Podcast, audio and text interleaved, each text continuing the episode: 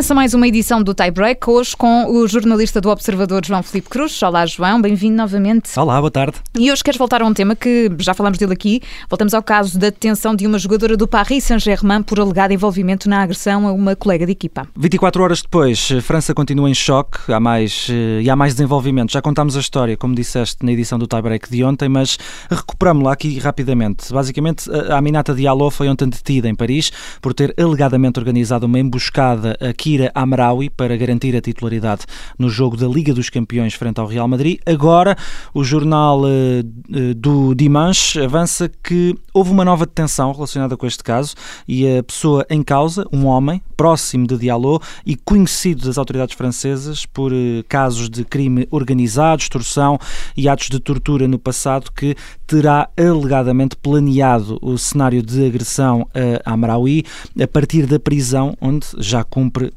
pena por outro caso completamente diferente. Entretanto, a equipa acrescentou que a Aminata Diallo teve algumas chamadas telefónicas em que ameaçou colegas de equipa que fizeram denúncia uh, e denúncias à polícia quanto aos dois agressores dessa noite de 4 de novembro ainda não foram encontrados. Já relativamente aos motivos para o envolvimento de Diallo ainda não são completamente cristalinos, mas a tese mais forte parece apontar para a competitividade entre colegas de equipa que ocupam a mesma posição no meio campo do PSG e o percurso de Diallo nessa noite, há exatamente uma semana, está também a ser investigado pela polícia.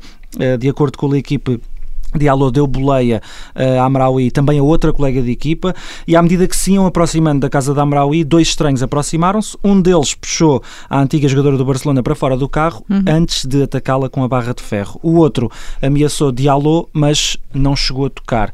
Um, e já agora, jogadora... João, desculpa, outro dado levantado pelo jornal francês é de que os dois jogadores pertenciam ao mesmo grupo de amigos. É, ainda que nunca se tenham cruzado na mesma equipa, pelo menos até o último verão, eh, quando a Amraoui chegou do Barcelona. Uh, o que é certo é que existe facto uma relação de amizade uh, e as duas fizeram também uma viagem juntas ao México, uh, já que não tinham sido convocadas para o Mundial, e atualmente vivem no mesmo bairro, em Paris. E mais, as duas até são conhecidas por não serem propriamente disciplinadas nos clubes por onde passaram.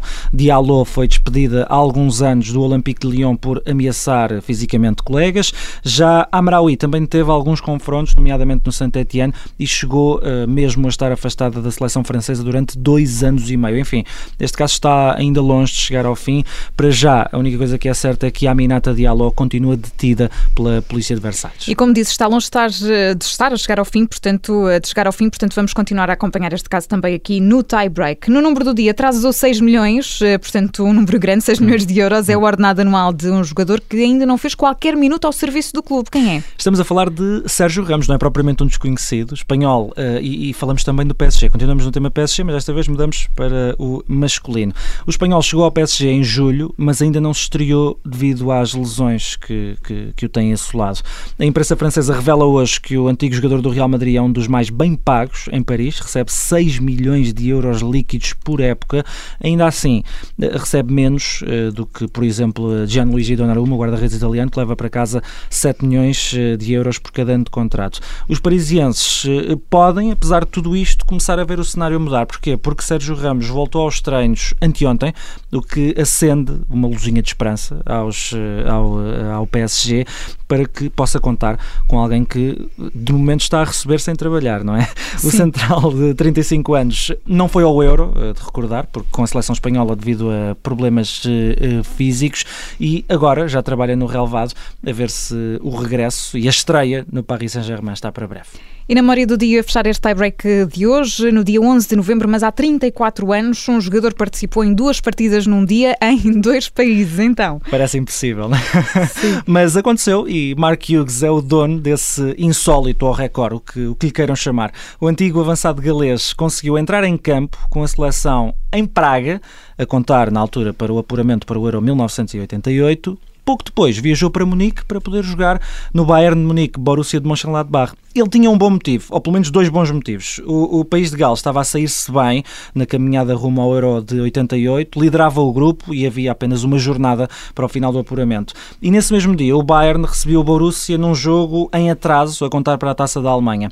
Enfim, a presença do avançado no jogo da seleção era fundamental. Hughes uh, pensou pedir a dispensa do jogo do Bayern, mas acontece que quando disse que o jogo do país de Gales Gales era às três e meia da tarde, o diretor do Bayern fez contas e achou possível estar à noite em Munique. Eh, quando chegou o dia, lá estava ele. Em Praga, o país de Gales perdeu por 2-0 com a Checoslováquia e no outro jogo do grupo a Dinamarca venceu a Finlândia e acabou o país de Gales afastado do Euro, mas Hughes nem teve tempo de limpar as lágrimas porque foi para o aeroporto, apanhou um jato privado para a Alemanha e adivinha, só trocou de roupa no ar. Uh, isto contado por ele. Uh, aterrou uh, em Munique o jogo entre o Bayern e o Borussia já estava a decorrer, perdeu a primeira parte toda que, para felicidade ou infelicidade, acabou sem golos. No final desse jogo e com o Hughes em campo, o Bayern venceu por 3-2. Pronto, e no fim ele descansou, não é? De, ah, espero, eu. Sim. Esse é que terminou o tie-break desta quinta-feira com o jornalista João Filipe Cruz. Obrigada, João. Até já. Até já.